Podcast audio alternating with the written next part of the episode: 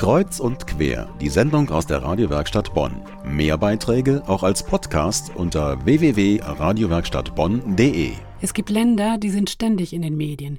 Die USA, die Türkei, Frankreich zum Beispiel. Andere tauchen so gut wie nie auf. Guatemala ist so eins. Aber die Uni Bonn will diesem Land zu mehr Aufmerksamkeit verhelfen. Mit der Reihe Lateinamerikanische Perspektiven.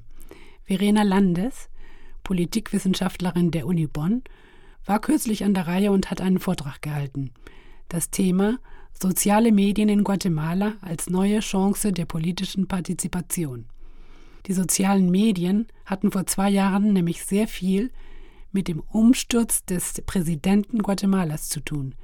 Die Kampagne hieß damals Hashtag Renuncia Ja, auf Deutsch Hashtag Tritt zurück. Und man sprach sogar von einem guatemaltekischen Frühling. Spannende Geschichte auf der anderen Seite des Atlantiks. Und was hat das Ganze mit Bonn zu tun? Das hat Professor Grube von der Uni Bonn erklärt.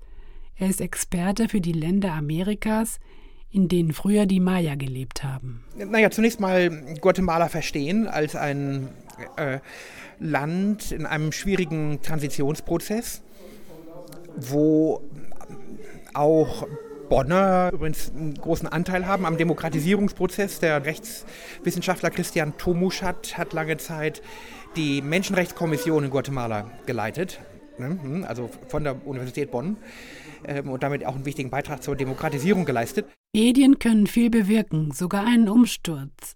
Aber Verena Landes verlangt mehr Achtsamkeit mit dem Umgang und den sozialen Medien.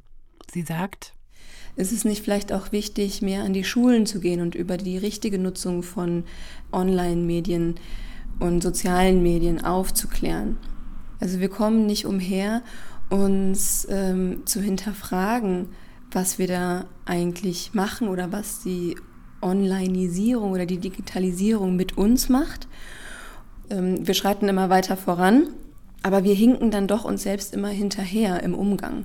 Also es kommt eine Innovation und erst dann finden wir heraus, welche die Risiken und die Chancen sind dieser neuen technologischen Errungenschaft. Auch in Guatemala war die Digitalisierung kein Allerheilmittel. Gleich morgen werden wir aber wieder zurückgeworfen in der Geschichte. Es geht weiter mit Zentralamerika, diesmal mit der yucatecischen Halbinsel in Mexiko.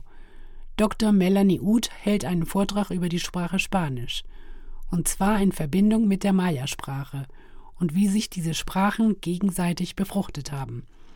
Ja, Zentralamerika ist auch Maya. Tauchen Sie mal ein in die Vortragsreihe Lateinamerikanische Perspektiven. Wieder um 18 Uhr morgen in der Oxfordstraße 15, erster Stock.